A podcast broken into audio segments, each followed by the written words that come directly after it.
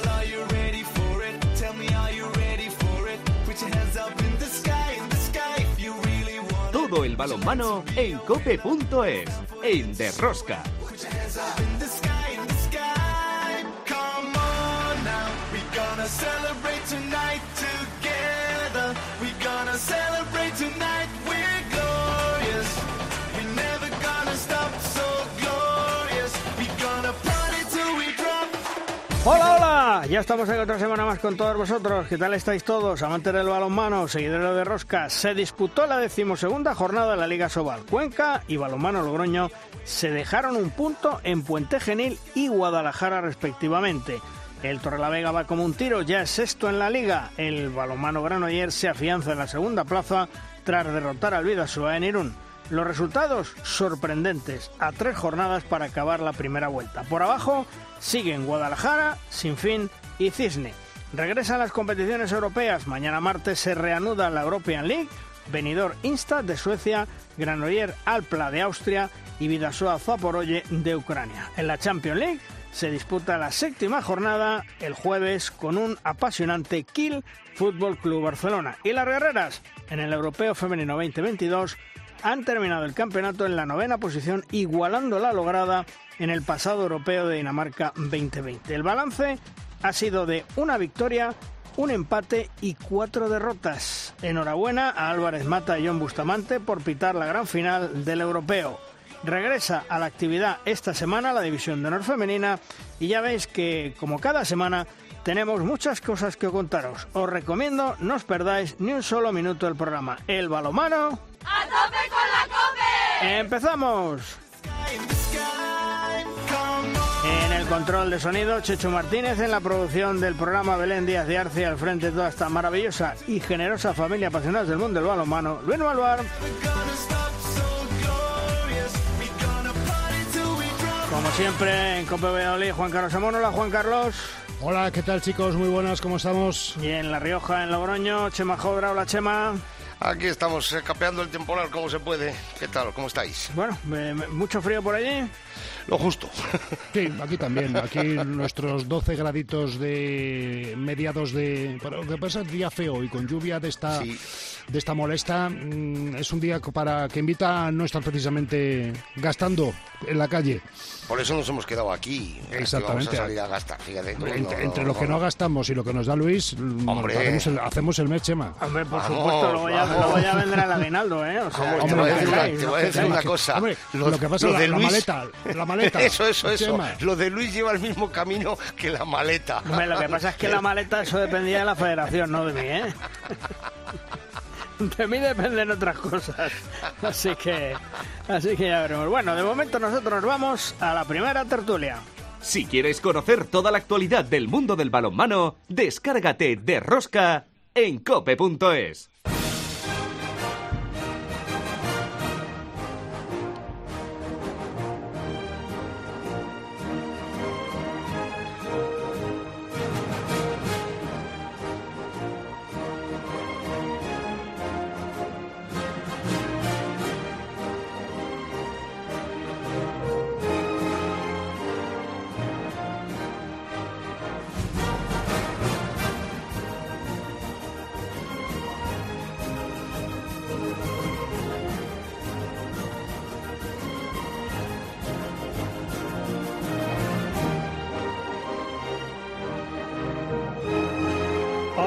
nuestra primera tertulia, la tertulia de los magníficos, dos grandes entrenadores, dos grandes virtuosos, diría yo, del mundo del balomano, Manolo Laguna, Jorge Dueñas. Hola Manolo, ¿qué tal? Muy buenas. Hola, buenas, ¿cómo estamos? Y Jorge Dueñas, hola Jorge, ¿qué tal? Muy buenas. Hola, buenas a todos.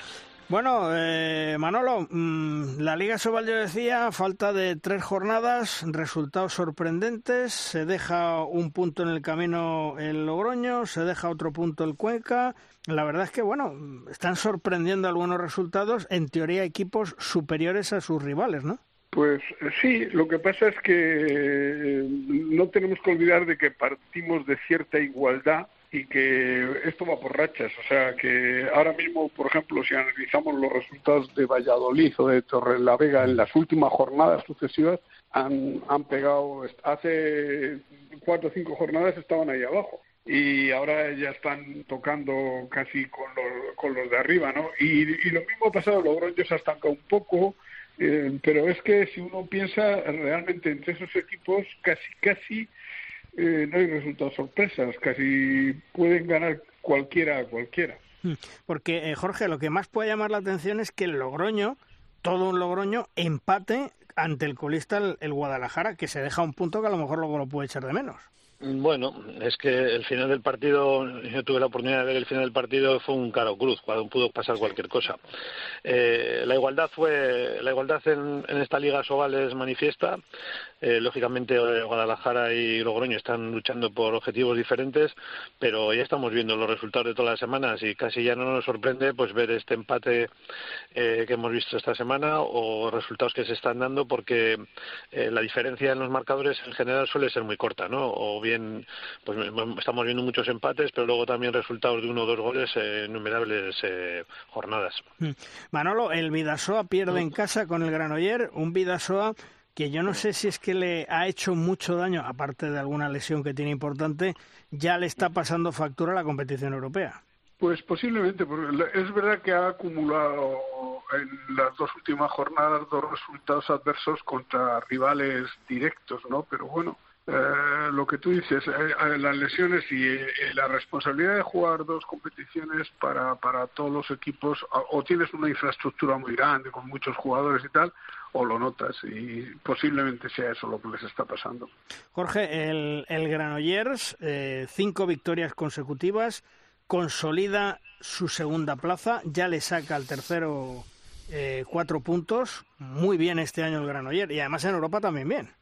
Sí, yo lo que les estoy viendo me parece un equipo muy seguro, muy estable en su rendimiento tienen, pues como todos los equipos, pueden tener sus momentos que no son tan, tan buenos, pero no son baches muy grandes y, sin embargo, cuando tienen momentos buenos, pues son capaces de conseguir eh, diferencia en el marcador. El otro día en el partido de, eh, de Irún, pues prácticamente fueron ganando todo el partido y al final sí que hay un poco posiciones de dar la vuelta al marcador, pero está siendo un equipo muy estable, con, con una defensa sólida, un ataque resolutivo, con Antonio pues en, plena forma, Antonio García en plena forma, y al final, pues eh, creo que, que dentro de esos equipos, que no es el Barcelona, pues es el equipo seguramente más sólido y más estable en su juego. Porque tú fíjate, Manolo, eh, Antonio Rama este año ha tenido que recomponer el equipo porque se le han ido piezas importantes. Yo creo que como todos los años, pero ahí está la gran labor que tenéis los entrenadores, sobre, sobre todo los entrenadores españoles, de volver a hacer crecer un equipo que seguramente el año que viene le van a quitar más jugadores. Pues seguramente, pues porque es la tendencia cuando los jugadores destacan buscan salir fuera porque tienen mejores condiciones económicas incluso deportivas, ¿no?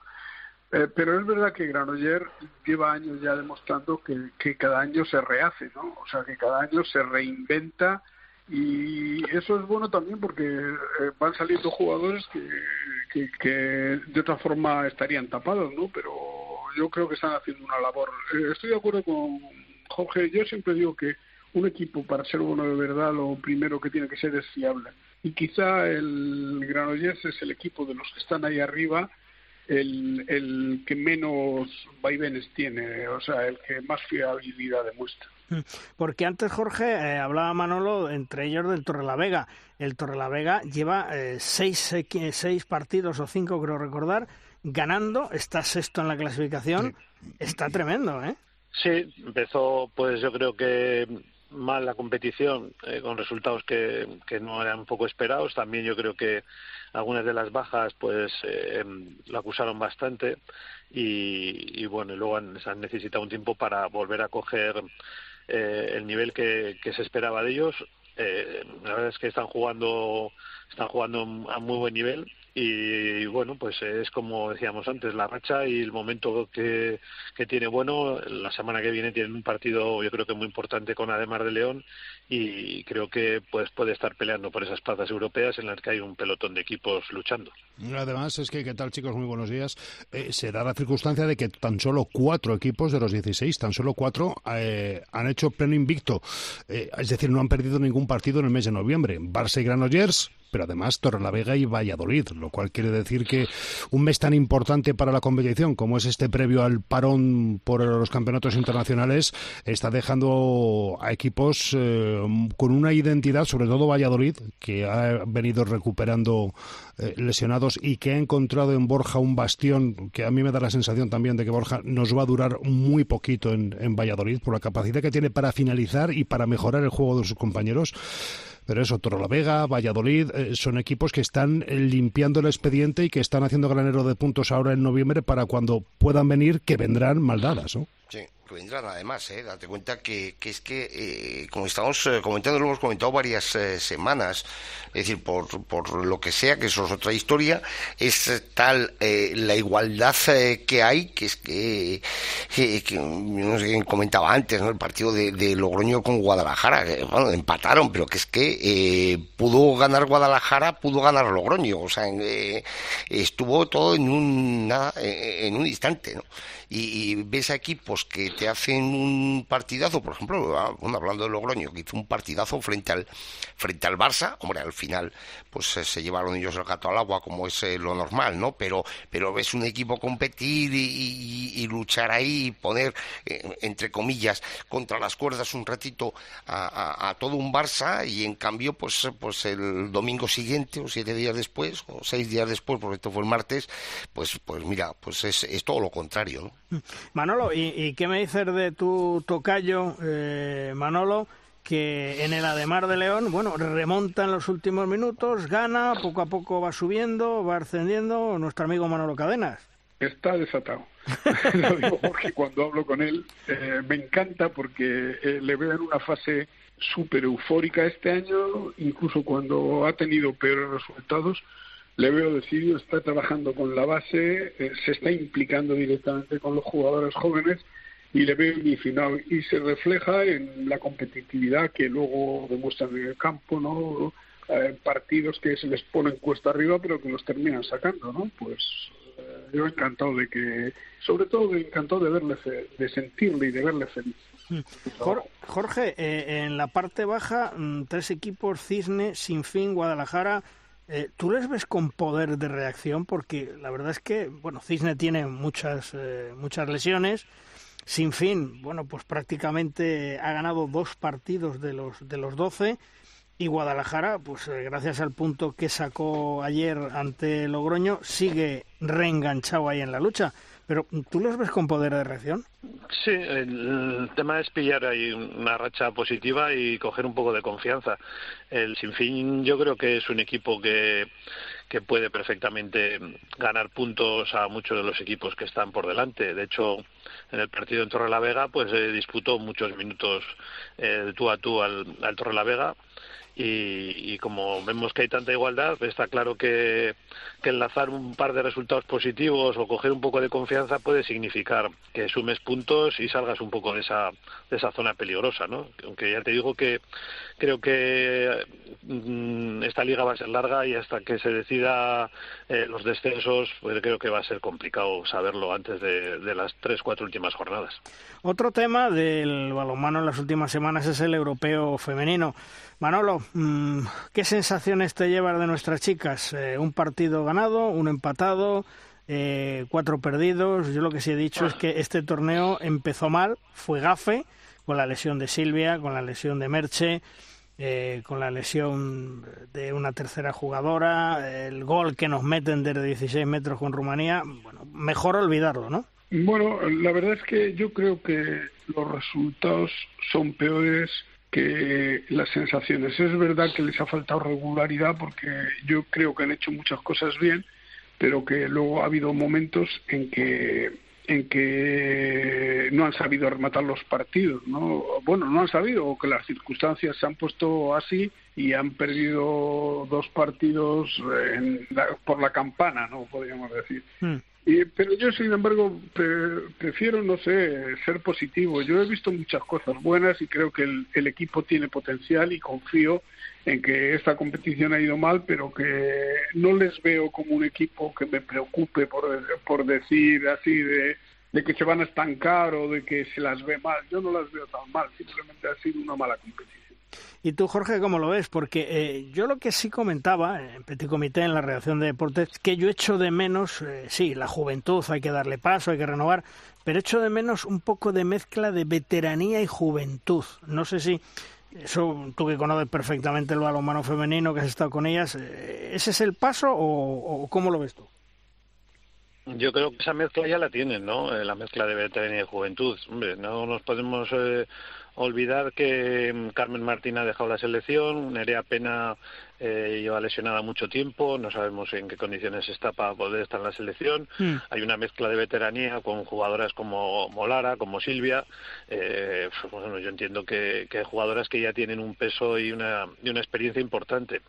Eh, creo que, eh, como bien un poco decía Manolo y y no olvidando, yo creo que no es para olvidar, sino simplemente es para analizar, creo que tenemos que, ser un poco consecuentes en qué nivel estamos. Eh, creo que muchas veces nos hacemos un poco eh, las expectativas de que tenemos que estar en la lucha por las medallas y yo creo que el puesto natural ahora mismo de España es entre el sexto y el once de, de nivel europeo. Entonces, bueno, el estar, por ejemplo, como ocurrió en el Mundial de España, bueno, pues eh, se dio en muchas circunstancias para estar ahí delante y, pelear por las medallas. Al igual que, por ejemplo, ha estado en esta ocasión Montenegro, ¿no? que, que yo no pensaba que iba a estar en ese nivel, pero su, su, su nivel de juego en su, en su casa le dio la posibilidad de llegar hasta semifinales y luego fue capaz ayer de hacer un partido pues heroico para ganar la medalla de bronce.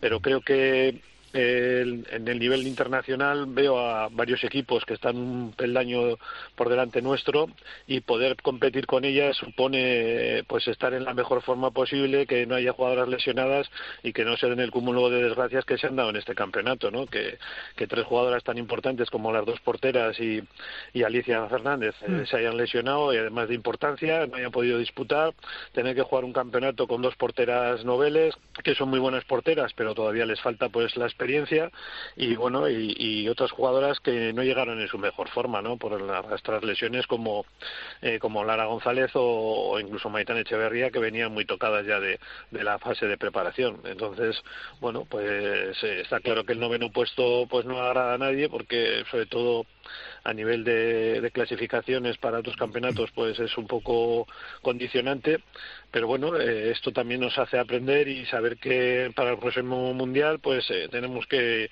ir muy bien preparados porque nos estamos jugando muchísimo, aparte del mundial, nos estamos jugando la clasificación olímpica. Pero Manolo, Jorge, eh, hay que darse cuenta de que estamos en España y que aquí nos creamos unas expectativas antes de cada competición y a partir de ahí vamos ah, moldeando nuestro propio, nuestra propia decepción. No sé si me estoy explicando y es que las guerreras compiten europeo, tocamos chapa fijo, vamos, vamos, estamos en semis, la main round nos la comemos. No, entonces resulta que llega el primer día, te pilla el anfitrión, y te pone en tu sitio. Llega el segundo día y todo el mundo habla, en lugar de hablar del conjunto del partido contra Alemania, todo el mundo habla de los últimos tres minutos contra Alemania, intentando desprestigiarnos a nosotras mismas. Pero eso, perdóname, es, muy español. esos son los futboleros. Bueno, pero es muy español. eso fue el partido con Polonia, no fue con Alemania. Perdón, con, Polonia, con Polonia, con Polonia. Eh, y, de repente nos quedamos con el gol de Rumanía y con eh, la falta de competitividad, porque hubo falta de competitividad contra Francia. Resultado, noveno. A ver cuánto tarda el balonmano femenino, porque aquí somos muy de subirnos a la cima y en lugar de bajar poco a poco tirarnos, mm. tirarnos por el desfiladero, a ver cuánto tardamos otra vez en coger el sendero y volver a ponernos en el nivel de expectativas que, necesitamos. Eh, mm, es lo que es, es decir, somos España, eh, es balomano femenino y al final somos novenas. Eh, somos la novena mejor inversión de Europa en balonmano femenino, pues a lo mejor somos la decimoquinta, decimocuarta, vigésima, pero deportivamente somos novenas y hemos estado a un gol contra Rumanía de a lo mejor haber sido quintas. Mm, es, lo, es lo que es. Y yo sugeriría a todos nuestros oyentes, que son muy, mucho más entendidos en balonmano que yo, que tomen mi postura. Hay que resignarse hasta el próximo preolímpico y ver a partir de ahí dónde ponemos la expectativa y cuál es el resultado. Porque, eh, Manolo, la expectativa, a mí me llama mucho la atención, ¿eh? la expectativa de algunos arbitrajes en el europeo femenino eh, han dejado mucho que desear, ¿eh? ¿eh? tienen que subir mucho el nivel. Eh, yo estoy indignado. Bueno, estoy por una parte indignado y por otra parte súper contento por, por la participación de nuestros árbitros. Yo creo que, que les hayan asignado la final y que hayan pitado como han pitado, estoy contento. Pero por el nivel medio, yo la verdad es que estoy decepcionado. Yo creo que, eh, no sé, algo hay que hacer, hay que mejorar eh, eso porque el nivel medio de arbitraje que yo he visto, a lo mejor he sido muy parcial y me he obsesionado con eso, pero no me ha gustado nada. Eh, quería comentar de lo que comentabais antes, quizá he dicho antes que la fiabilidad es la característica de los buenos y quizá nos falta a, a, las chicas ese punto de fiabilidad, de no estar en una montaña rusa, que a veces hacemos lo mejor, a veces lo peor, no lo peor, pero vamos, no mantenemos ese nivel. Y puedo poner un ejemplo de un equipo que admiro, que es eh, las campeonas Noruega. Mm. Noruega ayer no hizo su mejor partido, pero tiene un suelo del que no baja y al final eso le valió. Estoy seguro que todo el mundo estaba pensando que Dinamarca se iba a llevar el partido y sin embargo llegan al final, llegan, siguen y sin ser brillantes saben ser competitivas. Estuvieron brillantes en los últimos minutos, pero el resto del partido tal vez no. Y quizá nos falta un poco eso. Eh, al final jugar bien no es hacer cosas maravillosas, es hacer cosas maravillosas, pero tener un suelo muy alto, es decir, hacer bien lo fácil. Quizá en eso nos atascamos un poco. Jorge, tú también eres de la opinión de, de Manolo que tiene que mejorar un poco bastante el arbitraje del europeo femenino por lo que hemos visto en, este campeonato. Joder, yo es que mm, ayer en el partido de bronce me estaba tirando de los pelos, pero es que no solo ha sido ese partido, ha sido varios partidos del, del, del europeo eh, que incluso avisaba amigos y árbitros y tal, digo, ¿estáis viendo lo que estoy viendo yo y tal? Porque es que estaba estaba indignado, ¿no? De, qué cosas ha habido en el, en el campeonato. De repente, un dos minutos cuando no ha habido nada, luego un pepinazo que le meten a una tía y, y, y, no pitan nada. El criterio de las faltas en ataque es horrible. Eh, bueno, es que ha habido cosas, pues muy, muy, muy significativas, ¿no? Que incluso, pues bueno, los que estamos entendidos nos indignamos, pero incluso, pues gente menos metida en el mundo dice, joder, pero es que no entiendo nada del arbitraje y es que no me extraña porque, porque llevan nos llevan a, dudar muchas cosas. Eh, creo que mientras eh, se siga teniendo criterios un poco políticos y, el tema malentendido de la igualdad, pues estamos un poco, no estamos en el buen camino. Eh, gracias a Dios, pues menos mal que, que en la final apitaron Javi, Javi Álvarez Matas y John Bustamante y dieron el nivel que se esperaba de ellos, pero es que en el resto del campeonato ha sido en general, ¿no? en excepciones, han sido arbitrajes que dejan mucho que desear. Lo que hace falta, Manolo, lo que hace falta, Jorge, es que en el próximo europeo o en el próximo mundial femenino, con esa igualdad que quieren, lleven a los mejores, sean hombres, sean mujeres, pero hay que llevar a los mejores. Y eso es lo que yo creo que debe de, de imponerse de cara, de cara al futuro. Bueno, pues eh, terminamos nuestra tertulia. Manolo, como siempre, un placer charlar contigo. Un fuerte abrazo. Igualmente. Gracias. Jorge, también un placer charlar contigo. Gracias por atendernos. Nos escuchamos otro día. Un abrazo. Vale, un abrazo a vosotros. Hasta, luego. hasta la próxima. Hasta luego. Hasta luego.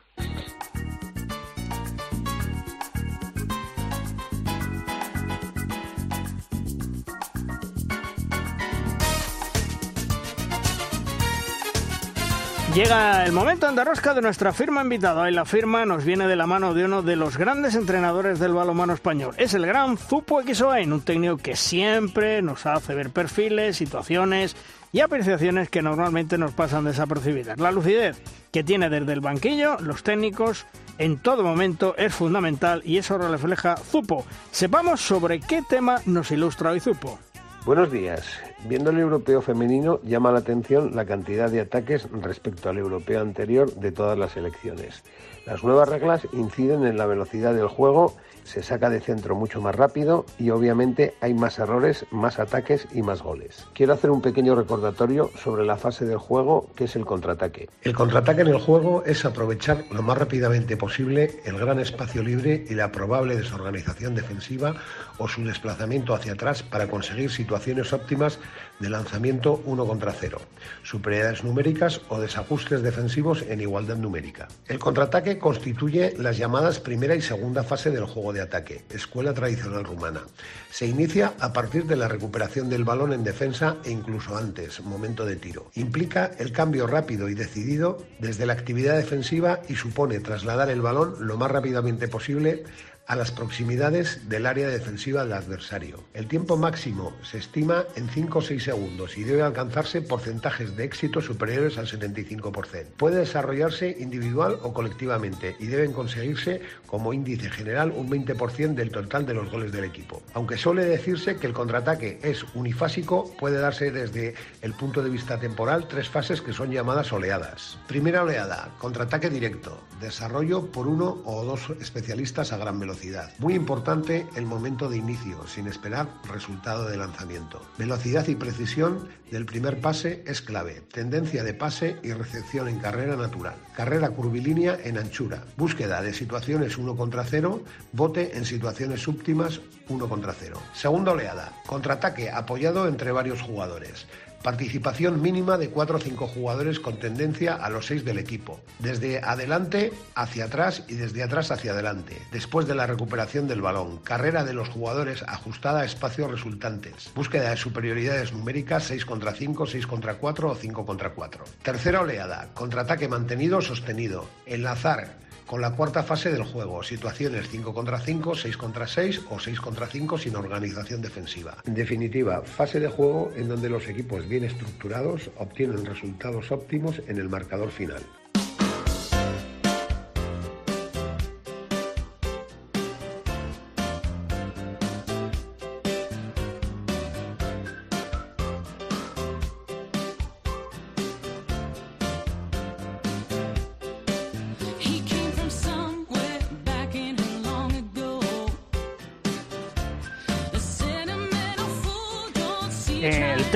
Madrileño Alex Moza ya lleva cinco temporadas al frente del conjunto cántabro del Torrelavega y las cosas esta temporada han empezado a marchar francamente bien tras un inicio yo diría que dubitativo. En Cantabria se encuentra muy a gusto, con contrato hasta junio del 2024 y sigue creciendo como entrenador. Hola Alex, ¿qué tal? Muy buenas. Hola, ¿qué tal? Bueno, oye, la temporada la verdad es que no comenzó muy bien, que digamos, pero ahora el equipo va como una bala, sextos en liga. Pues sí, la verdad que el calendario inicial fue difícil. Es cierto que el primer partido de liga contra Huesca, que lo teníamos medio ganado, al final perdimos y eso nos, nos lo arrastramos, digamos, unas cuantas jornadas. Pero bueno, ahora como tú dices, hemos encontrado el, la racha y bueno, hay que intentar prolongarla lo máximo posible. ¿Qué has cambiado para que el equipo lleve seis victorias consecutivas?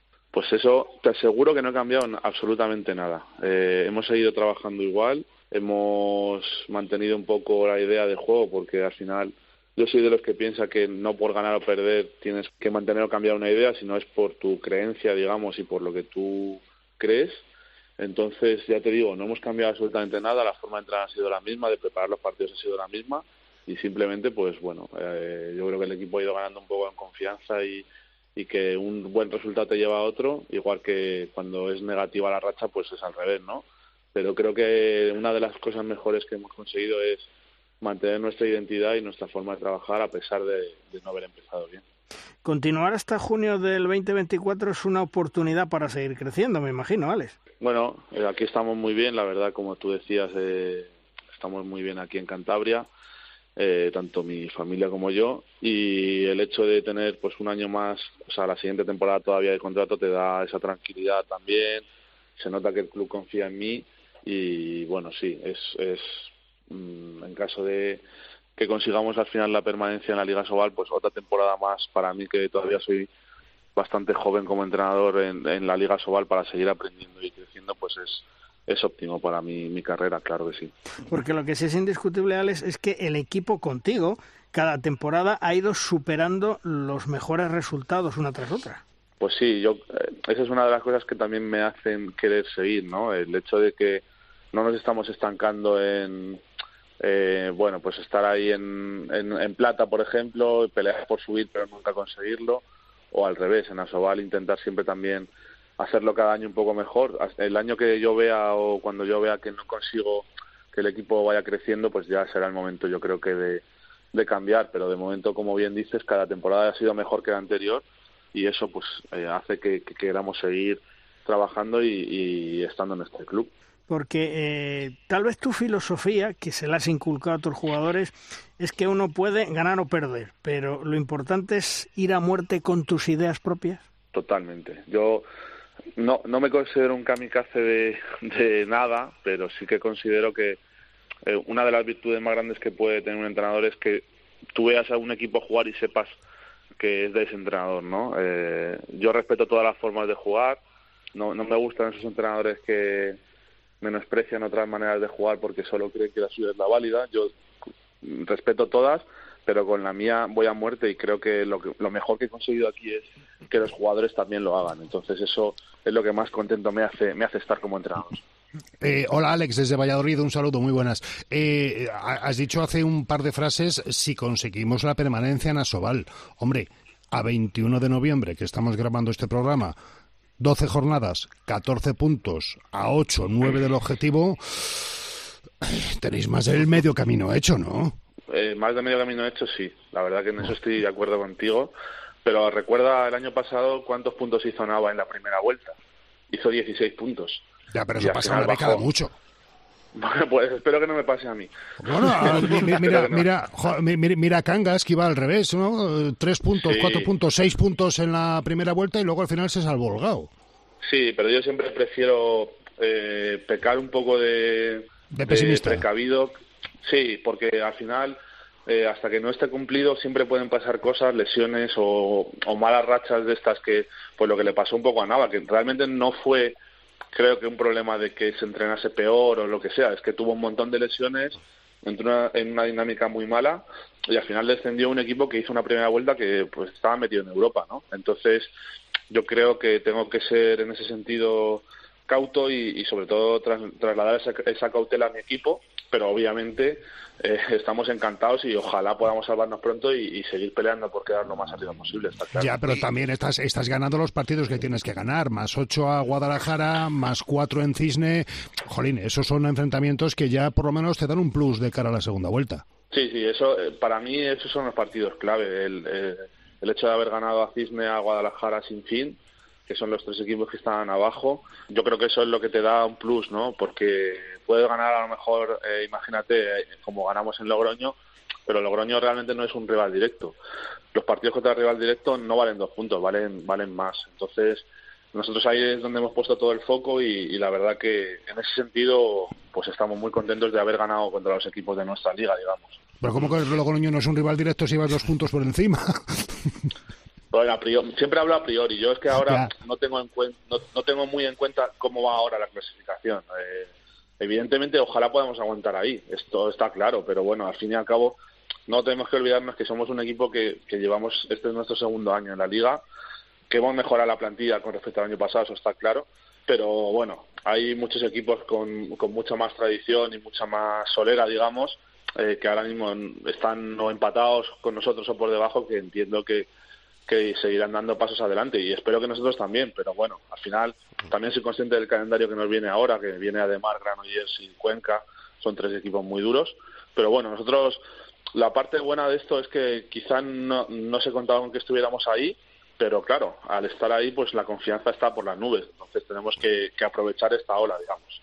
Oye, mister, eh, eh, un saludo desde, desde La Rioja. Dice, sí, la tradición y, la solera, pero eh, quizá en la Sobal de hace dos, tres, cuatro, cinco años, o sea, es decir, había ya determinados partidos que cuando tú sabías, dices, viene este con tradición y solera, me la mete doblada. Pero este año no mm. está pasando eso. O sea, es decir, ahora mismo mm, tú puedes ganar en cualquier sitio y perder en cualquier sitio. Es decir, hace tres años no hubieses pensado ni por asomo que ibas a ganar en Logroño. Y en cambio, ahora es una es normal, no no en Logroño, digo que puedes ganar en cualquier sitio, ¿no? Sí, sí, totalmente. Yo creo que esa muchas veces se dice que la Liga Sobal no pues no tiene nivel o es una liga aburrida porque el Barça gana gana desde el principio de, liga, ya sabes que ha ganado la liga, como pasa en casi todas las ligas de Europa, por cierto, pero bueno, mm. al final nosotros nos fijamos un poco en lo nuestro Y claro, es verdad que hace 15 años pues no sabías quién iba a ganar la liga, ahora más o menos está claro, ¿no? Pero la parte de lo que dices tú, que ahora mismo eh, tú puedes ganar a cualquier equipo, cualquier equipo te puede ganar. Ayer eh, Logroño en casa del colista, por ejemplo, solo puede empatar. Eso yo creo que a la liga le da una emoción y un y un atractivo que, que bueno que yo creo que es mucho mejor no que a, que haya cinco o seis equipos que arrasan con todo y solo se compiten entre ellos no yo pienso que la liga está bonita igualada algunos dirán que porque tiene menos nivel otros dirán que porque bueno o sea lo que sea no pero la realidad es esta que, que del segundo hasta el decimosexto puede ganar cualquiera cualquiera Hacer una gran primera vuelta es muy importante de cara a lo que resta de temporada, me imagino. Sí, eh, al final yo estaba un poco preocupado al principio por porque el inicio de temporada es importante, porque al final entras en dinámicas malas y, y como tú bien dices, no te puedes ver en la primera vuelta con cuatro o seis puntos solo, o sea, te puedes ver, pero ahí se te complica mucho y ya empiezan a ser los partidos de la segunda vuelta como una final. Eh, en nuestro caso hemos conseguido esta racha ahora que, que la verdad que nos da mucha tranquilidad para, sobre todo, tener confianza en lo que estamos haciendo y, y ahora intentar conseguir cuanto antes la permanencia y, ya en ese caso pelear ya por, por lo que te decía antes, por mejorar la clasificación del año pasado, el número de puntos del año pasado, pues el objetivo, como hablamos al principio de la entrevista, intentar cada año ser un poquito mejores. Mm. Eh, lo primero es asegurar la permanencia, eso está claro, pero ¿te ilusionaría meterte en esa final a cuatro de la Copa del Rey? Bueno, ese es el objetivo, el, otro objetivo del club, el, conseguir meternos en la, en la fase final de la Copa porque se hace en Santander y bueno, el año pasado es cierto que, que nosotros ni, siquiera competimos la eliminatoria porque bueno, era el objetivo único y exclusivo era intentar mantenerse y quizá la Copa pues estorbaba un poco en las fechas que nos tocó, pero este año sí que hemos transmitido a la plantilla que, que el objetivo es intentar estar ahí. Ahora pasamos la primera eliminatoria en Ibiza, que fue un partido bastante duro, y a ver ahora qué nos toca, porque, porque bueno, si es otra vez un eh, una eliminatoria de un partido. Veremos qué, qué, rival nos toca porque sería muy ilusionante para todos poder jugar. Yo hablaba de la Final Four, pero es, la, como bien dices, la, la, fase final de la... Son ocho equipos y bueno, pues ahí podríais tener vuestra opción. Y de la afición, ¿qué me dices? ¿Sigue siendo clave para vosotros? Ante la rivalidad del Sinfín, 2.500 espectadores llenazan el pabellón cosa rara esta temporada porque la verdad es que el público ha dejado con la pandemia de asistir a muchos pabellones, las entradas son nimias, pero vosotros ahí tenéis una afición que son fiel a muerte. Sí, la verdad que nosotros en ese sentido, al igual que, en Cangas y, quizá en Irún, que son los tres sitios donde más gente va, eh, creo que tenemos un tesoro que, que muchas veces quizás no valoramos porque vamos a toda, a toda mecha por las semanas, pero desde luego cuando la gente viene al pabellón como viene y, nos ayuda en los momentos clave, pues se va generando también una bola de nieve porque al final el equipo también responde, vamos ganando y se va generando ahí una simbiosis muy buena. Cada vez viene más gente y como tú dices, lo del otro día ya cuando sin fin fue impresionante. Yo cuando salí eh, del vestuario diez minutos antes de empezar el partido no me podía creer ver el pabellón así, nunca había visto el pabellón así y la verdad que espero que, esto se repita no solo contra Sinfín, sino todos los fines de semana. Oye, y, de tu otra faceta, eh, ¿qué me cuentas? De los hispanos juveniles, ¿qué me cuentas? Menuda generación. Pues sí, la verdad que fuimos campeones de Europa este verano, al igual que los juniors. Creo que tenemos muchas opciones en el Campeonato del Mundo también de volver a conseguir una medalla. Y bueno, son generaciones que vienen muy fuertes incluso la que viene después de promesas también es una gran generación. Se viene haciendo un trabajo ahí encabezado por Jordi Rivera de, promoción, de, trabajo de tecnificación en, el CAR y al final se ha generado como un proyecto deportivo que no solo, eh, digamos, es vistoso, sino que también da resultados y bueno, estamos muy contentos y ojalá seamos capaces de cerrar el ciclo de esta generación juvenil sacando una medalla en el, en el Mundial. ¿Tenemos eh, en España ahora mismo mm, el relevo asegurado? Yo creo que sí, pero mejores generaciones, tanto junior como juvenil, que otras selecciones o que otros países, como puede ser el caso de Francia? Pues tú fíjate, el, en el europeo juvenil, Francia no sé si quedó decimoquinta o decimosexta y nosotros campeones. Eh, en el Europeo Junior quedamos campeones y Francia no sé si quedó sexto o séptimo. Yo creo que la, el relevo está asegurado. Eh, creo que vamos a seguir, porque te iba a decir, vamos a ser la élite del balonmano europeo, pero ya lo somos. Entonces, vamos a seguir siendo la élite, yo creo, muchos años. Mucha parte de, la, de este éxito es, ya te digo, porque el trabajo que ha hecho Jordi con estas generaciones que quizá a priori no iban a ser tan competitivas, pero bueno, yo creo que al final eh, se repite lo de siempre, ¿no? El modelo de juego español, el, el trabajo táctico que tenemos, que suplimos un poco la falta de, físico, aunque estas generaciones ya vienen físicamente mucho mejores también, pues hace que seamos competitivos y, de hecho ya hay jugadores junior y, recién salidos de junior que ya están entrando en la selección absoluta y que, y que van a dar un relevo muy bueno seguro. Pues Alex, eh, enhorabuena por esa medalla de oro, por ese europeo de los juveniles y toda la suerte del mundo lo que resta de temporada con el Torre la Vega, porque sé que es un proyecto que está implicado absolutamente toda la ciudad, que lo tratan con cariño, que es un esfuerzo que, que se hace desde, desde allí y que el balonmano, pues como decíamos antes, 2.500 espectadores en un pabellón lleno, eso hoy en día ojalá lo pudiéramos ver en todos los pabellones de la Liga Sobal. Alex, mucha suerte, un fuerte abrazo y gracias por atendernos. Nada, muchas gracias a vosotros, un abrazo. Hasta luego.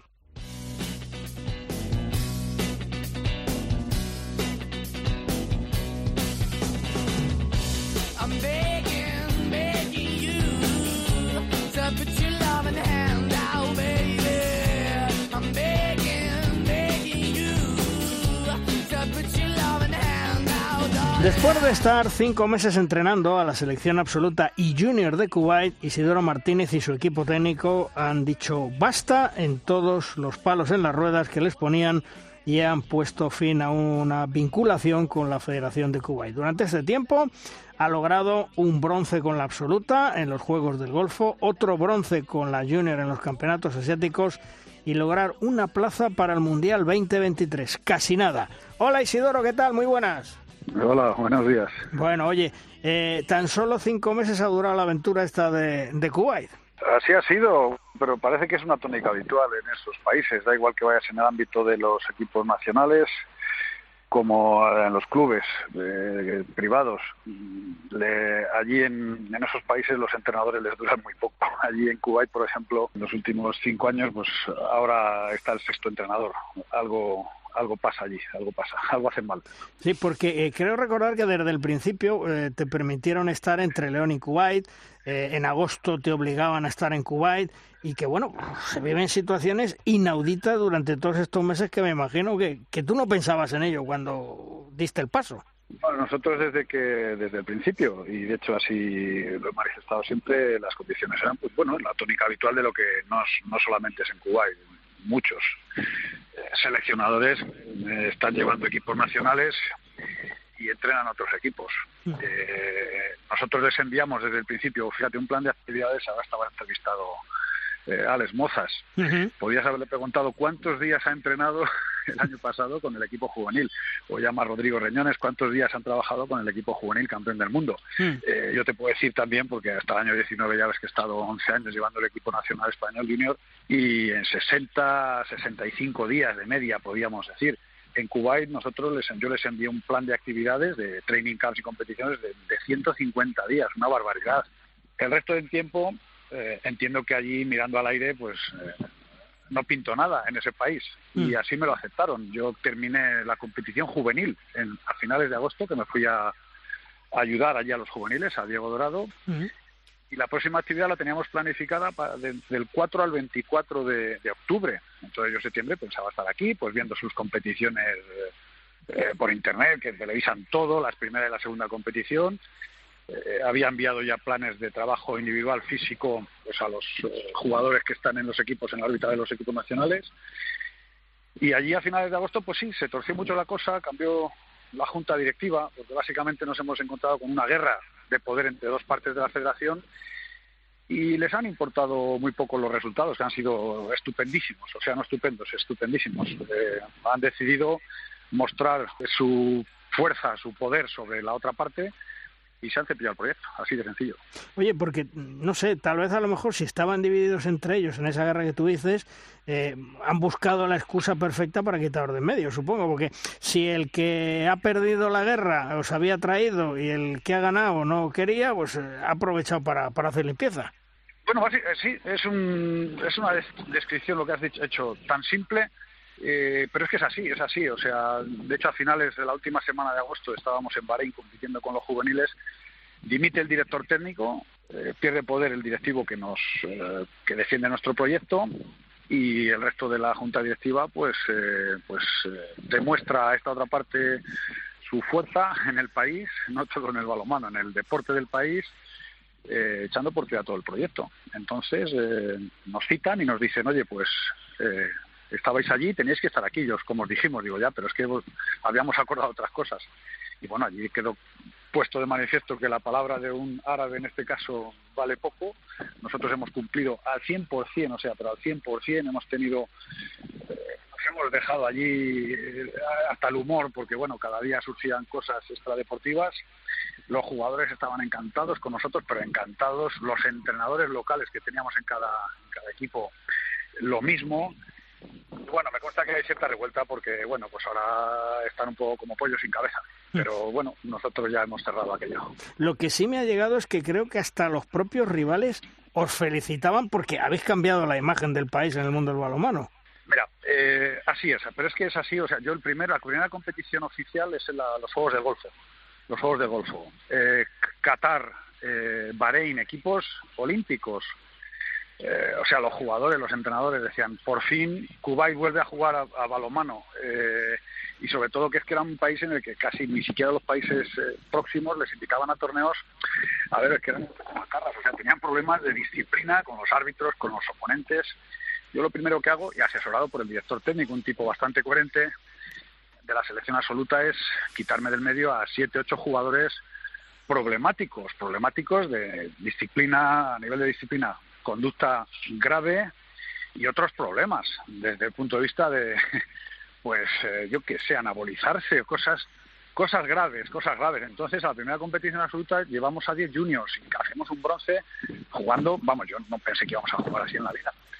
Y pues así ha sido, o sea, es que nos felicitaban por, no solo por, por los resultados, sino por la imagen que hemos dado. Es que hemos jugado, vamos, impensable, impensable y desgraciadamente decías que hemos puesto punto y final, lo han puesto ellos, no nos han dado alternativa, o sea, no nos han dado alternativa y pues nos hemos vuelto a casa porque te aseguro que la competición de juveniles fue bastante incómoda al punto de que yo me senté, insisto, como, como segundo entrenador. Yo digo, voy a rejuvenecer, como en mi época con Manolo Cadenas en el club. Estaba Diego Dorado, que hizo un trabajo bárbaro porque eran muy, muy malos, hicieron una competición extraordinaria.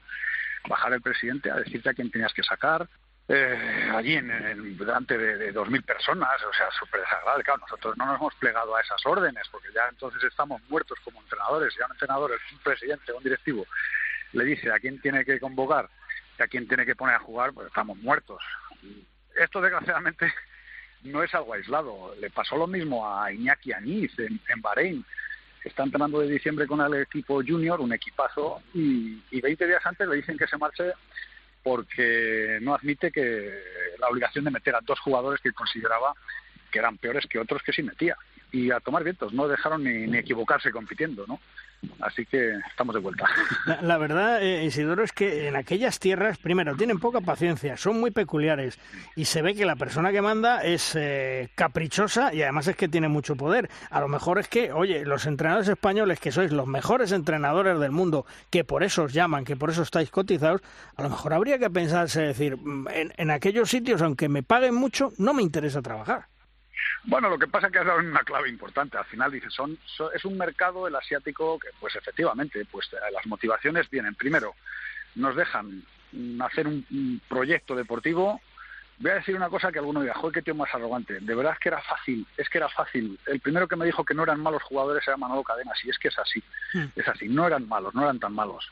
Entonces vas allí, te lo tomas como un reto personal, que dices, venga, vamos para allá. De hecho, yo he comentado alguna vez, yo creo que incluso en tu programa nos ofrecían dos años hasta el mayo del 24 y les dije, ¿por qué no firmamos hasta mayo del 23 Y, es, y si este régimen de actividades, insisto, 150 días al año, eso es una barbaridad, en España sería un sueño. Eh, no, no les da lo mismo, no tienen proyectos. Mira, tienen medios increíbles, unos pabellones, unos gimnasios, eh, unas disposiciones de. Tú grabas, tienes en el pabellón donde entrenábamos eh, cinco cámaras grabándote a la misma, al mismo tiempo, con un experto de vídeo, un tunecino que era brillante trabajando. Tienen medios, tienen todo, lo que no tienen es proyecto, no tienen paciencia y básicamente son caprichosos. Ellos quieren tener allí esclavos entreteniéndoles y, así están, porque si no serían darían mucha guerra a los europeos y en, los campeonatos oficiales, pero no lo van a hacer nunca porque pues porque no saben, excepto Qatar, que evidentemente ha sido Valero la persona capaz de, decir aquí estoy yo y desde el principio pues ha marcado él el paso. Oye, eh, ¿tu gran sueño frustrado era poder conseguir una plaza con la absoluta eh, para los Juegos Olímpicos de París 2024?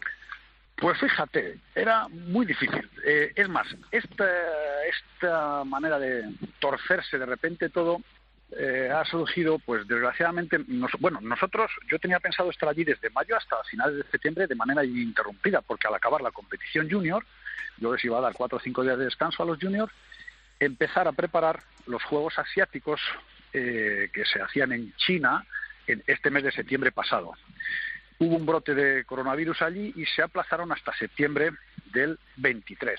Ahí había en efecto tres plazas clasificatorias de Juegos Olímpicos. Era muy difícil, obviamente, porque entran Qatar, Bahrein, y luego Japón, Corea, el propio China, y luego Irán tiene buen nivel, Bahrein, pero es deporte, y yo dije, cuidado, que con los días que tenemos para entrenar, igual la liamos parda. Incluso ahora yo había ampliado el número de días de permanencia allí, de estancias allí, porque los jugadores, ya te digo, los absolutos, el mayor tenía 23 años. pues con un año trabajando con nosotros, eh, jugando la liga local de allí, era en la primera competición, mejorando a nivel físico, nutricional, y ya saben un poquito las bases, eh, la parte básica del modelo de juego, que no ha ido mal. Yo digo, a ver si la liamos y nos metemos en una limpiada. Era muy difícil pero es deporte, es balonmano y bueno, pues había que jugarlo. Oye, eh, antes hablábamos con, con Alex Moza, pero eh, ¿cómo ves tú el futuro del balonmano español con esa selección junior, juvenil que viene detrás? Es un futuro excelente, ¿verdad? Sí, estuve escuchando decir una buena parte de la entrevista y bueno, ha matizado una cosa y me ha gustado, me ha gustado, porque efectivamente el futuro estaba de alguna manera garantizado porque llevamos ya muchos años eh, luchando por medallas en categorías junior y juvenil. Hmm. Pero es que el proyecto que ahora, el que es el PNTD, el Plan Nacional de Tecnificación Deportiva, en España somos el mejor proyecto que hay, o sea, es el mejor proyecto. Y además, los que están ahora, eh, liderados por Jordi, es que lo han mejorado, o sea, lo han mejorado. Y de hecho, el registro de este verano, oro en juniors y oro en, en juveniles, era inaudito, no se había dado. Sí que se había dado un oro y una plata, eh, yo creo que fue en el año en el año 17 efectivamente que quedamos eh, los juniors en campeones en Argelia y los juveniles subcampeones. Pero es que además yo lo he dicho públicamente o sea esta promoción de, de juniors y también la de juveniles los promesas les conozco muy poco ya se me escapan un poco esas promociones. Es que además de jugar con una madurez impresionante, es que han mejorado la cuestión antropométrica. Es que hay una selección muy, muy, muy completa. O sea, jugadores inteligentes, altos, que lanzan de atrás, que tienen ya unas condiciones antropométricas de altura, de peso, nivel de fuerza se ha mejorado. Ojo, que es que estas promociones para mí son de las más completas de lo que yo conozco. Te lo digo de toda la historia reciente, 35 años hacia acá, que conozco el planeta, ¿no? Entonces yo creo que claro que está garantizado. Eh, la medida que compites contra eh, luchas por medallas en estas categorías inferiores, juniores y juveniles, estos jugadores crecen y, van a enfrentarse a estos mismos en categoría absoluta. Y nosotros hemos mantenido una línea muy regular de, estar arriba, por lo tanto, claro que está, está saneado el, relevo generacional. Oye Isidoro, ¿y, qué me dice el tal Antonio Martínez? ¿Qué me cuentas? ¿Progresa adecuadamente como tú quieres? Porque aparte de padre, eh, y ser un técnico excepcional, por, por no decir de la leche, que conoces perfectamente los juniors, los juveniles que has formado. ¿Progresa adecuadamente como tú quieres tu hijo? Sí, yo ahí, claro, no soy objetivo. Y además es que, bueno, con Manolo Cadenas pues hablo semanalmente, si no es una son dos veces.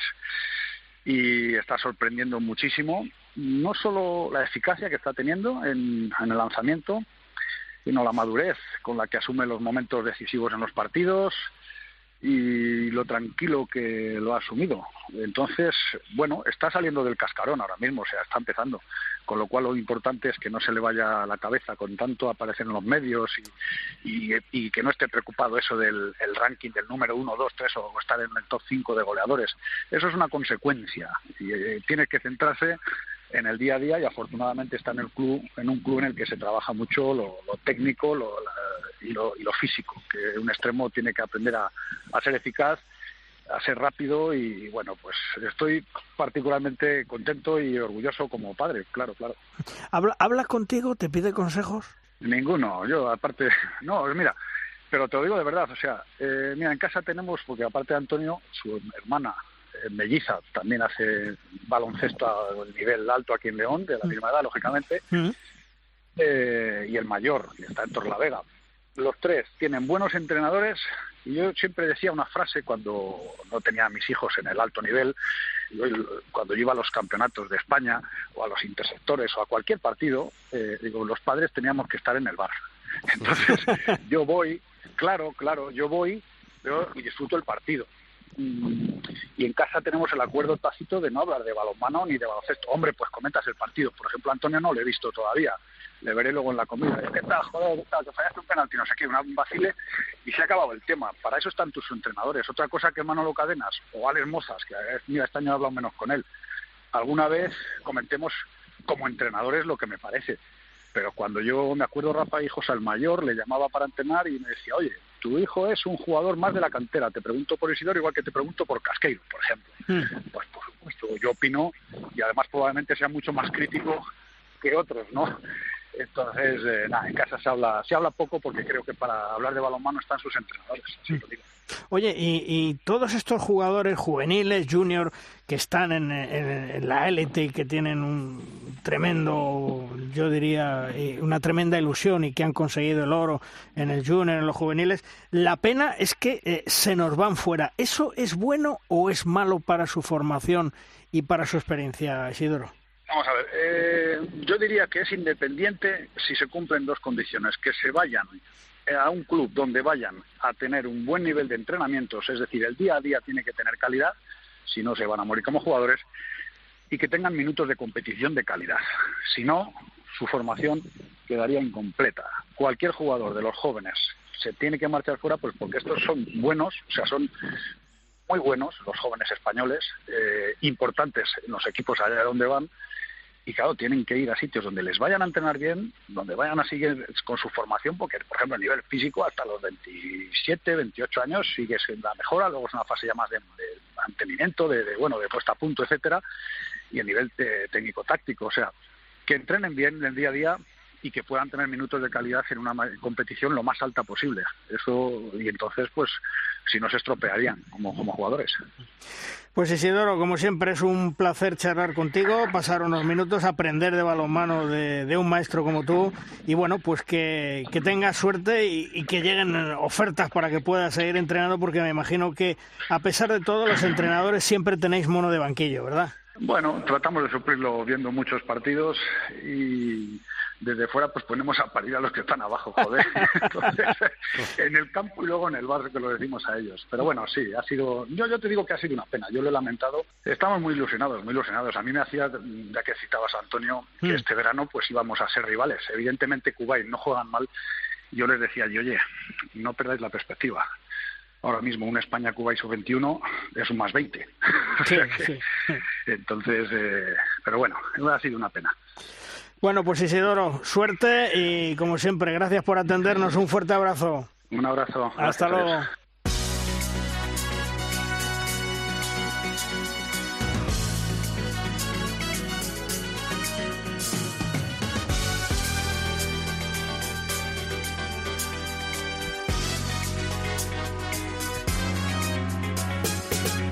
Suena la sintonía. Eh, un día más, en Derrosca llega la hora de nuestra nueva sección, la pizarra de los grandes especialistas. Abrimos nuestra clase particular, en nuestra aula se abren las puertas, en esa clase nos sentamos, nos acomodamos, estamos atentos y escuchamos lo que nos cuentan. Esta semana con nosotros Juan Fernández, nuestro profesor particular, catedrático en la Universidad de Ciencias del Deporte en La Coruña. Hola Juan, ¿qué tal? Muy buenas. ¿Sobre qué nos vas a hablar hoy en tu pizarra, Juan?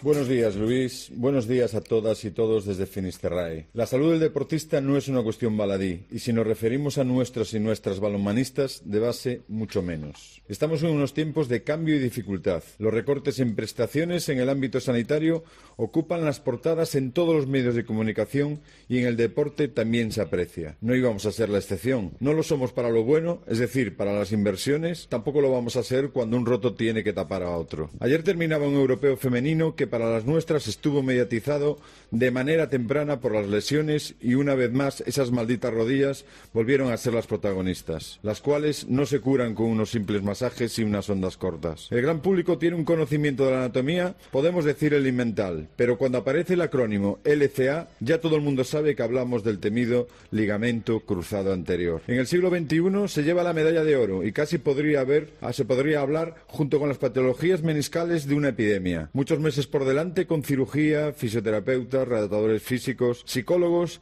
y preparadores físicos que harán que la minuta haga temblar la cartera más llena. Las ciencias del deporte nos ilustran una vez más. Sabemos que en el balomano encontramos un alto índice lesional. Los miembros superiores son afectados en el 37% de las lesiones, mientras que los miembros inferiores en el 54%. Dentro de los miembros inferiores encontramos diferencias entre hombres y mujeres, siendo en las mujeres donde las lesiones de las rodillas llegan al 32% dejando ver que éstas tienen un gran índice lesional de rodilla y donde las lesiones ligamentosas implican la lesión del ligamento cruzado anterior. Esto sucede en la élite, donde muchas de las ligas son profesionales y tenemos que suponer que las atenciones médicas son también de élite. Tanto ustedes como yo sabemos que eso también es otra quimera. Normalmente son un paciente normal y reciben atenciones normales. Siguiendo la actualidad nefasta de nuestras guerreras, ellas van a necesitar un buen cirujano, un buen servicio de fisioterapia y alrededor del cuarto mes hasta el séptimo, un buen readaptador que ya no entra en el seguro para finalizar la puesta a punto con tres meses de incorporación al trabajo con el grupo y en muchas ocasiones precisando ayuda psicológica. Así llegamos a los nueve o diez meses, momento que la ciencia nos dice que ese proceso adquiere un gran porcentaje de garantías de éxito. Y mientras tanto, ¿qué sucede en las categorías de base, en las categorías de formación? Pues desgraciadamente el porcentaje de este tipo de lesión aumenta aún más, especialmente entre ellas. Hemos tomado este ejemplo simplemente para concienciar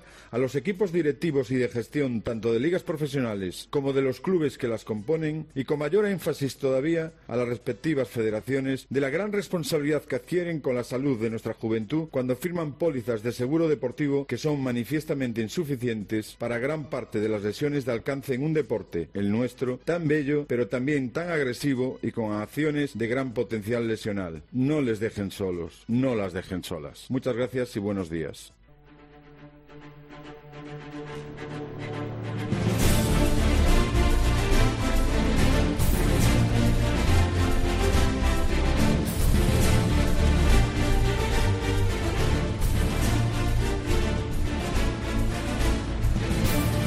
Llega en Derrosca nuestro tiempo de debate. Es nuestra tabla redonda.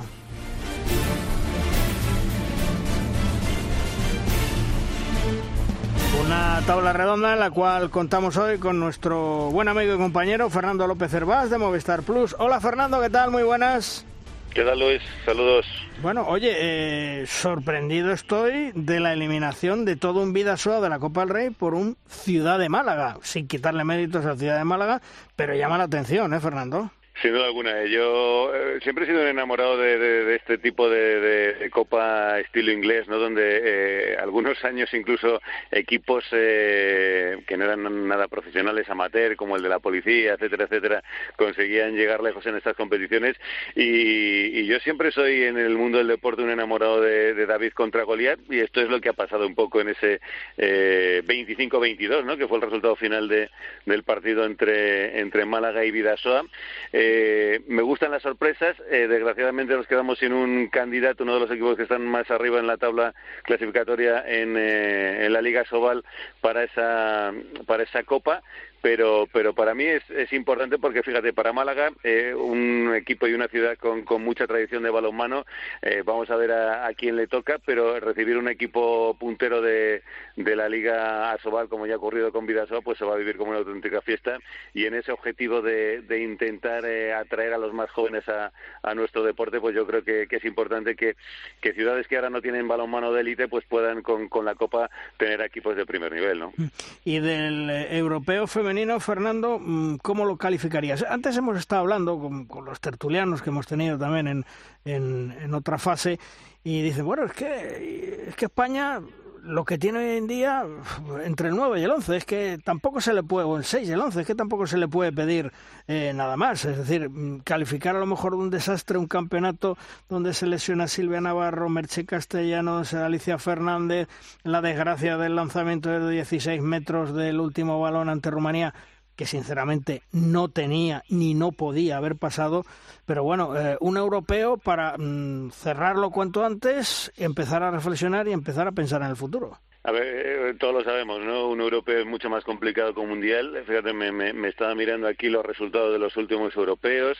Undécimas en eh, Suecia 2016, eh, duodécimas en eh, Francia 2018, novenas en el 2020 en Dinamarca, mm. hemos sido novenos eh, en esta ocasión, pues es eh, por lo que estamos luchando. Eh, en Hungría, Croacia 2014 fuimos subcampeones, también en Macedonia, pero los puestos habituales a lo que estamos acostumbrados a luchar en europeos es esto. Después en mundiales lo hemos hecho mucho mejor, en tanto en Japón como, como el año pasado en, en, en España, ¿no? Pero lo estabas comentando tú, handicap importante de quedarnos sin portería y no solo sin portería, sino lo que significa, por ejemplo, ejemplo, perder a, a Silvia Navarro, ¿no? Mm. que es una eh, jugadora tremendamente veterana, que es lo que aporta en la portería y seguramente lo que aporta para, para todas sus compañeras pues eh, en cuanto a la dinámica de equipo, etcétera, etcétera. Bueno, pues lo que dices tú, eh, esto olvidarlo y, y, ahora lo que tenemos por delante es meternos en el Mundial, ¿no? que, que es el objetivo principal. Por cierto, ¿me cuentan mis pajaritos? Ah, bien, pajaritos que el pasado 27 de octubre se celebró la Asamblea General Ordinaria y Extraordinaria de Asobal. Estuvieron presentes 14 equipos, una reunión donde se confirmaron las informaciones que os venimos contando desde hace meses. Por ejemplo, que en la Copa Asobal aumentaron los gastos en más de 75.000 euros, con unas pérdidas de más de 26.000 euros, y ha lastrado enormemente las cuentas de la temporada. Asimismo se indica que han aumentado los gastos de personal y los de desplazamiento.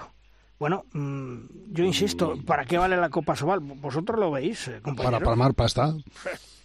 Es para palmar pasta, está clarísimo con esos datos que acabas, que acabas de dar. Es una competición que eh, no proporciona ningún rédito deportivo más allá de un título que todos sabemos quién va a ganar, a no ser que la sorpresa sea mayúscula, eh, que imagino que para la organizadora supondrá una serie de ingresos que se presupuestan superiores a los gastos en materia de eh, ciudad o equipo anfitrión y que al final pues parece ser que no funciona tan bien cuando tienes casi 5 millones de las antiguas pesetas, casi 30.000 euros de déficit en una competición que dura un fin de semana y que yo no sé si paraliza o no paraliza una, una ciudad o, un, no. o una afición. No. Yo te voy a decir una cosa, es que yo alucino, o sea, será eh, la única competición en el mundo del mundo mundial de estas características que palme pasta.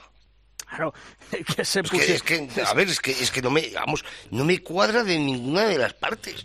O sea, cuando este tipo de competiciones, de cualquier deporte, ¿eh? o sea, es decir, no estoy hablando hmm. ahora solo del balonmano, de, de, cualquier deporte, cualquier tipo de estos, pues dicen, bueno, pues va a tal sitio, eh, tanto me pone el gobierno, tanto me pone no sé qué, tanto este patrocinador, estos son los eh, gastos, al final siempre hay un beneficio para el organizador, para la federación de turno, para lo que sea.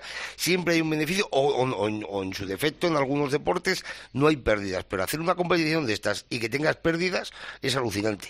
Pero, ¿sabes, eh, Chema? Antes, a, a, antes este tipo de, de, competiciones, Copa del Rey por el régimen de concentración, eh, que si os acordáis empezaba un jueves y que se mm, elegía una subsede al margen de la sede de la final para también promocionar en los alrededores selecciones. Recuerdo la de Castellón, pues eh, estaba Alquería del Niño Perdido. Hmm. Recuerdo la de Valladolid, estaba Medina del Campo. Se elegía una subsede para...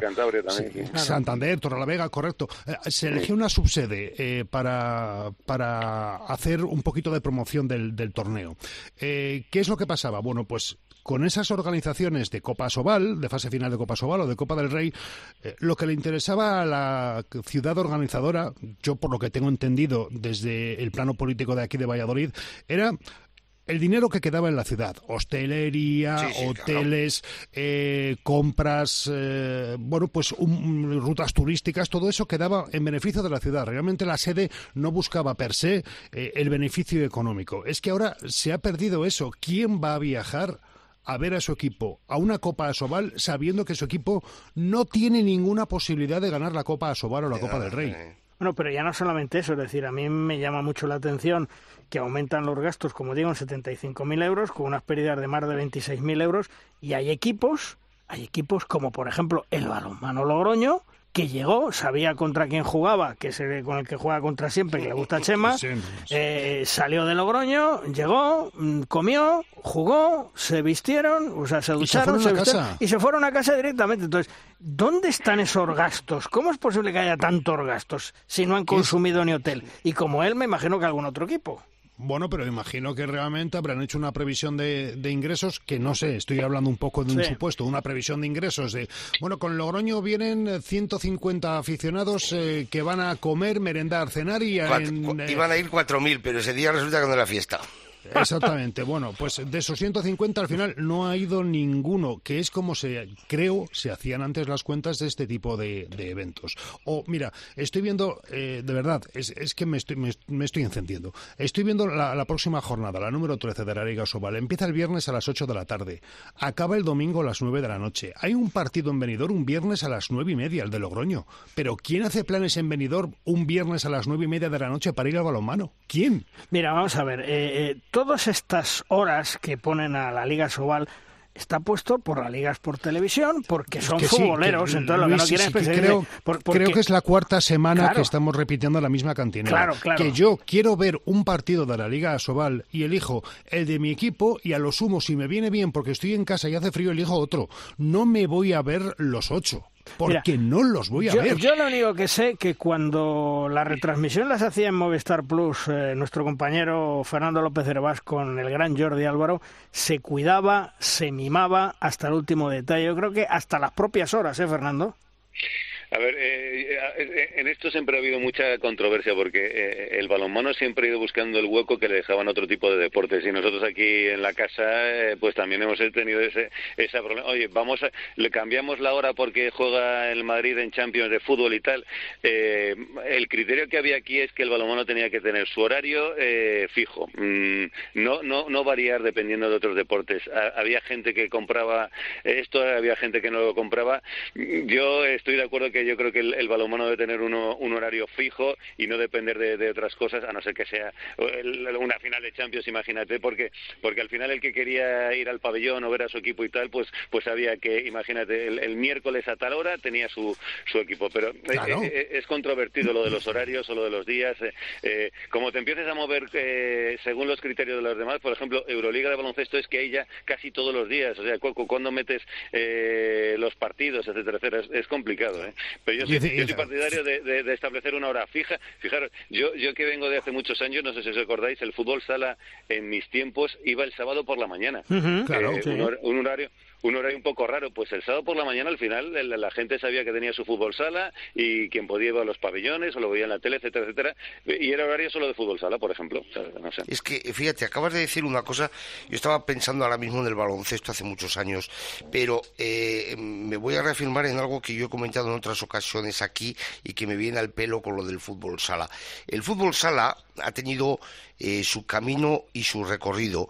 Eh, tiene un tío como, no sé si es gerente o presidente, el señor Lozano, eh, que creo que es presidente, que, tiene muy claro cuál era el camino del fútbol sala y, lo ha seguido y, empezó ahí las retransmisiones a las 12, a las no sé qué, hacía, hacía sus historias, pero tenía muy claro cuál era el camino de, de pasar, de convertir a un deporte denominado futbito a, convertirlo en fútbol sala y, ser un eh, deporte cohesionado, ¿no? Con, te podrá gustar más, menos, eso ya es, es otra historia. Y en cambio, aquí, como seguimos en el balonmano, sin tener un camino, sin saber dónde queremos ir, sin saber cuál es nuestro recorrido, ni qué buscamos, como el baloncesto hace muchísimos años, cuando ah, hubo mucha gente que criticaba, eh, no había entonces eh, las eh, plataformas que hay ahora, eran las autonómicas y, la televisión española,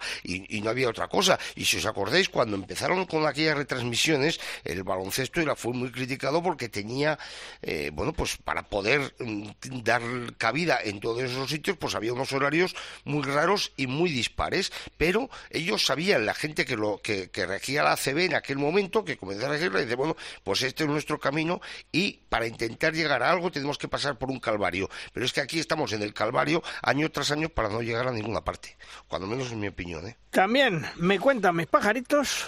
Ah, bien pajaritos. Que el señor Francisco Pérez, que le llaman el sacapuntas en el mundo del balonmano, manifestó su descontento por haber recibido los clubes un menor reparto de dinero a pesar de haber aumentado los ingresos de Asobal. Recordemos que el señor Pérez está encargado de llevar el área contable en Asobal.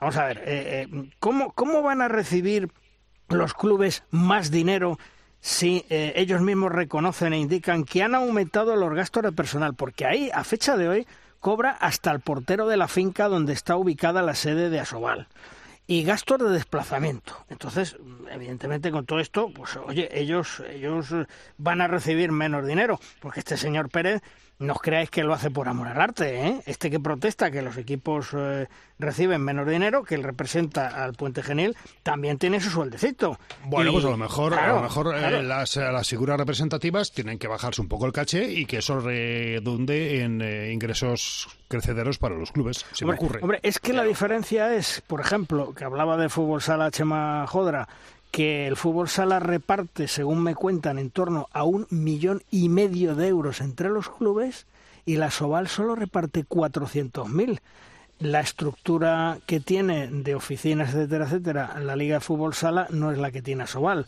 Los empleados que tiene el Fútbol Sala no son los que tiene la Liga Sobal. Luego, a lo mejor por ahí pueden venir los tiros, ¿eh? Ya, pero el Fútbol Sala depende de la Federación Española de Fútbol. Bueno, entonces, sí, vamos a ver, el, gran paraguas del Fútbol Sala es la Real Federación Española de Fútbol. En balonmano no, en balonmano a Sobal. Como quiere... quiso, entrar también la Federación al Tajo porque había pasta de por medio como pasó con el fútbol femenino, o sea, que pero pero lo que ha montado el fútbol sala lo ha montado independientemente eh, de la federación y al margen, o sea, lo que es la, la, eh, la, Liga Nacional de Fútbol Sala, me parece que se llama el, el nombre, el nombre jurídico, no, ¿no? tiene su sede en las Rozas?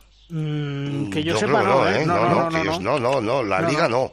Otra cosa es la federación, lo que es eh, la federación española entra dentro, el fútbol sala entra dentro del organigrama de la federación española, pero la Liga Nacional de Fútbol Sala eh, va totalmente independiente, pero en el tema de lo que hemos hablado antes, de lo que, lo que decía Luis, lo hemos dicho muchas veces, es que, es que en muchísimas ocasiones pagarle a un tío 200 euros es muy caro, ¿eh? y pagarle a un tío mil es muy barato. O sea, si, si el problema no es lo que tú gastes en sueldos, eh, si es mucho, si es, eh, si es poco. O sea, es decir, es, te lo gastas para que generes. ¿Qué generas? ¿Qué, haces? al hilo de lo que estáis comentando, yo como creo que el objetivo no es repartir, eh, creo que el objetivo es invertir. Entonces yo ahí ya, ya me salgo un poco de, de esta diatriba, ¿no? Yo creo que el mm. objetivo de, de una Soval, de una CB, es invertir en el deporte, no repartir al final de año migajas. O sea, eh, y desgraciadamente llevamos muchos años viendo eh, cómo los clubes lo que quieren es repartir migajas eh, porque tal vez no se, no se fían de, de, de, cómo invierte en el deporte, en el balomano la Liga Soval, pero lo que debería ser es que todos los clubes confiaran ese dinero o esas migajas o ese poquito que les tiene que repartir en, la liga, que, son ellos. Hay que recordar, yo siempre, hay veces cuando, cuando escuchaba directivos de equipos en todos los años que he estado haciendo este deporte quejarse de la Sobal, digo, pero tú te das cuenta que te estás quejando de ti mismo. O sea, asociación de clubes de balonmano. Eh, eh, entonces, eh, siempre me ha resultado muy curiosa esta, esta paradoja de que los clubes critiquen a su asociación. Entonces, yo creo que no tienen que repartir, lo que tienen que hacer es invertir. Invertir bien, claro. Bueno, pero es que la Sobal no ha invertido nunca en nada, ni siquiera en medios de comunicación. Hombre, me llama mucho la atención, y, te va a hacer gracia, Juan Carlos, porque te toca directamente, que la Soval ha creado un departamento de cuentas del que se hace cargo un tal Mario Herranz, presidente del Atlético Valladolid, y que igualmente se crea un órgano de cumplimiento de la asociación con Xavi O'Callaghan y con Francisco Giné. Es decir, tú fíjate, un departamento de cuentas. Es que lo están eh, eh, burocratizando de una manera brutal la Soval. Es decir, comisión, departamento, eh, comisión delegada, comisión no sé qué. ahora hacemos el tema del un órgano que es el cumplimiento de la asociación. Pero bueno, pero, pero ¿esto qué es? ¿A dónde, ¿A dónde quieren llegar? O sea, yo no sé cómo lo veis vosotros y si esto os parece normal. Sí, yo no lo veo ni pie ni cabeza, o sea, pero bueno. Departamentos de cuentas con un montón de gente dentro, pues es que volvemos a lo mismo. ¿Para qué? Hace falta, igual, hace falta un tío, mm, lógicamente, un tío que, que, lleve las cuentas. Pero, Chema, tan, vamos, grandes, vamos a tan grandes son las cuentas para, para que haya alguien más que un gerente Chema, que lleve si el tema. Tienen, tienen un gerente, un director general, tienen eh, un, auditor externo eh, ahora resulta que a este, al presidente del Atlético Valladolid, le nombran eh, para el departamento de cuentas. Luego tienen al sacapuntas para llevar las cuentas también. O sea, mm, ¿qué más quieren? Pues a lo mejor hacen falta menos jefes y más indios, con perdón. Bueno, o a lo mejor sobran jefes o sobran indios. a eso voy, a eso. No, no, a, a lo mejor menos cargo gerencial y más cargo eh, que genere productividad. Porque eso sí, ¿eh? Eh, en el 90%, mm, según mis eh, informaciones, ahí cobra hasta el tato, ¿eh? Hasta el tato cobra. Pues entonces que dejen de preguntarse por qué llega menos dinero a los clubes, ya sabemos dónde se queda. Ya, bueno, bueno, bueno. Bueno, es lo que decíais, al final al final hay que ver los resultados, ¿no? Lo mismo uno que cobra 100 eh, es, es, carísimo y uno que cobra 1000 es baratísimo, dependiendo de los resultados que obtenga o los beneficios o, todo eso. Oye, Fernando, eh, Juan Carlos Pastor deja el Pick a final de temporada a pesar de que tenía firmado hasta el 2024. Llama la atención, ¿eh? Bueno, yo espero que nuestros compañeros ahí en Valladolid estén ya trabajando para la cátedra, ¿no? O sea, yo creo que, no, no, no, tenemos ni para pagar el alquiler de un mes, ¿a Pastor? O sea, hay que, hay que, hay que, hay que hacer una cátedra, elegir la universidad ya, cátedra en balonmano, porque, como dijo el otro, con él comenzó todo, ¿no? Porque yo, yo vamos, es para quitarse el sombrero después de Juan Carlos Pastor, 10 años eh, de salir al extranjero, de, de, ejercer cátedra también como entrenador, pues después ha habido otros muchos, ¿no? Raúl, Chema, Jota, etcétera, etcétera. Yo, yo creo que, que debería estudiarse en serio, lo digo en serio, en las universidades, eh, eh, el, el método de entrenamiento y la doctrina Juan Carlos Pastor, que ha salido de, un club como Valladolid, que, en su momento lo, llegó a poner en lo más alto de, Europa y peleándole incluso, bueno, desde eh, como recuerdo con mucho cariño todos los partidos, siempre lo tenía puesto en el calendario eh, cuando iba al Barça, eh, cuando visitaba Valladolid, porque era de los pocos puntos que se les podía arrebatar con el público y tal. Y, bueno, pues lo único, si le recuperamos para España, lo que parece lo veo mm. complicado con la situación de nuestra liga, eh, recuperarle para España. Lo único, por eso, lo, único, lo único que se me ocurre es que le, hagáis una, una cátedra, un doctor honoris causa y venga a ejercer de catedrático en la universidad o algo así. No solo, solo hay una plaza en España que podría recuperar a Pastor para la Liga, para la Liga Sobal. Eh, yo particularmente ahora no lo veo. Sí que me gustaría saber si su salida de Hungría se debe a que personalmente considera que ya a un club como Seget no lo puede aportar más o si ha habido algún tipo de injerencia, que se está poniendo muy de moda, por cierto, la injerencia de los directivos y de otros clubes en el mundo del balonmano. Y a mí me está preocupando porque no hacemos más que entrevistar a gente que se ha ido a descubrir nuevos horizontes y que ha tenido que volver muy desilusionado con el trato que ha, que ha recibido y con las dificultades para trabajar. Pastor, pues a lo mejor se toma un año, un par de años y recupera su vida familiar aquí en España, en Valladolid, con su gente, cosa que no me extrañaría, no me extrañaría, pero a mí particularmente me parece que su destino puede estar más en Alemania, Francia, ese tipo de países que en España. Yo particularmente en España Pastor ahora mismo no le, no le veo hueco, no, porque no lo tenga, que lo tienen todos los equipos de, España. Donde quiera. pero lo que no tiene es eh, un hueco con capacidad para afrontar el proyecto que él propondría. Bueno, pero es que si, habla, si es que si hablamos de Pastor, no nos olvidemos de Ambros Martín. Deja el Gior para iniciar otro nuevo proyecto Y yo me pregunto, eh, ¿podría a lo mejor venir a la selección española femenina? Pregunto, ¿eh? Yo lo dejo ahí, porque pues yo, sé... Eh, como pastor, yo, creo que, que tanto Ambrose Martín como Pastor podrían ir donde ellos quisieran. Eh, yo creo que, estoy de acuerdo con vosotros, España ahora eh, ni a Pastor ni seguramente a Ambrose Martín le, ofrece las posibilidades de, que, que, ellos requerirían, pero Pastor también es un hombre que si ha visto algo que no le ha gustado después de 10 años, donde lo ha conseguido todo en el equipo en el que estaba, etcétera, etcétera, competición europea, ligas, copas, pues lo mismo se le han inflado un poco las narices y ha dicho, bueno, pues 10 años son suficientes, vuelvo, descanso un añito, eh, tal, y después eh, cojo impulso para lo siguiente. Y a, mí, Dambros Martín, un poco lo, que me extraña es el destino, ¿no? Creo que se, se va a Rusia y no sé si es el mejor de los destinos ahora mismo para irse como entrenador. Que se puede ir al Rostov otra vez, ¿no? En el cual estuvo, que es lo que suena, ¿no? ¿Te refieres a eso, Fernando? Bueno, no lo sé. claro, sí, sí. Yo, yo lo que sí sé, porque le hemos entrevistado alguna vez que otra, es que él dice que en caso de que dejara el balonmano femenino, que le encantaría, porque es un reto que tiene, el balonmano femenino ha conquistado prácticamente todo a nivel de clubes, eh, con las elecciones eh, eso ha sido otro cantar, eh, nacionales, pero que le encantaría irse a un club masculino. Entonces, mi, mi duda es, eh, ¿y ¿va a ir a un club masculino? ¿Va a ir a Rusia como se está rumoreando otra vez al rostro con el cual ya estuvo? Pero vamos, eh, la situación, el, el, que tenga a Ambros Martín, evidentemente tiene un entrenador top de los mejores del mundo. Por eso decía yo, si, si a lo mejor podría venir a la selección, porque yo sé que uno de los candidatos que tanteó, que tocó el presidente de la Española, Francisco Blázquez, fue Ambros Martín. Lo que pasa es que ya se había comprometido con el Giro. ¿eh?